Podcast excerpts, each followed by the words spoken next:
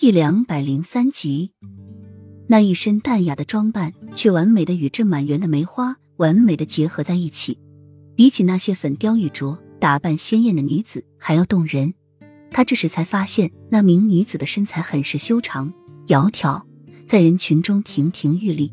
但是她脸上淡淡的忧伤却惹人爱怜，而她隆起的肚子却给她增添了一种魅力的女人味。参见太子。远处的女子们已走到了他跟前，见到碧云国最俊美的美男子，这些千金小姐们都一个个羞红了脸，轻声的向齐盛瑞行礼着。臣妾见过太子。雨涵低下头，还没弯下腰，齐盛瑞的一双手就将她扶起。爱妃身怀有孕，就免了吧。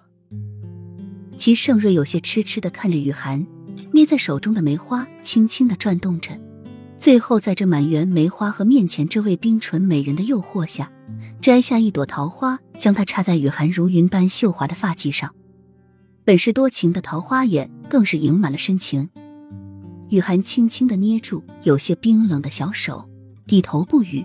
但是随后，一双冰凉的小手就被齐盛瑞温暖的大手包裹住。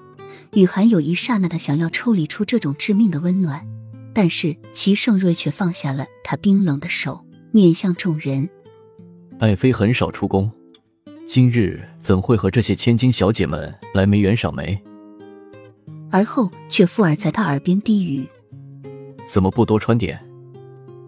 就像一滴水滴到无尽的海水中一样，雨涵没有任何反应。他暂时的温柔只不过是在演戏而已，他又何必自作多情的多心？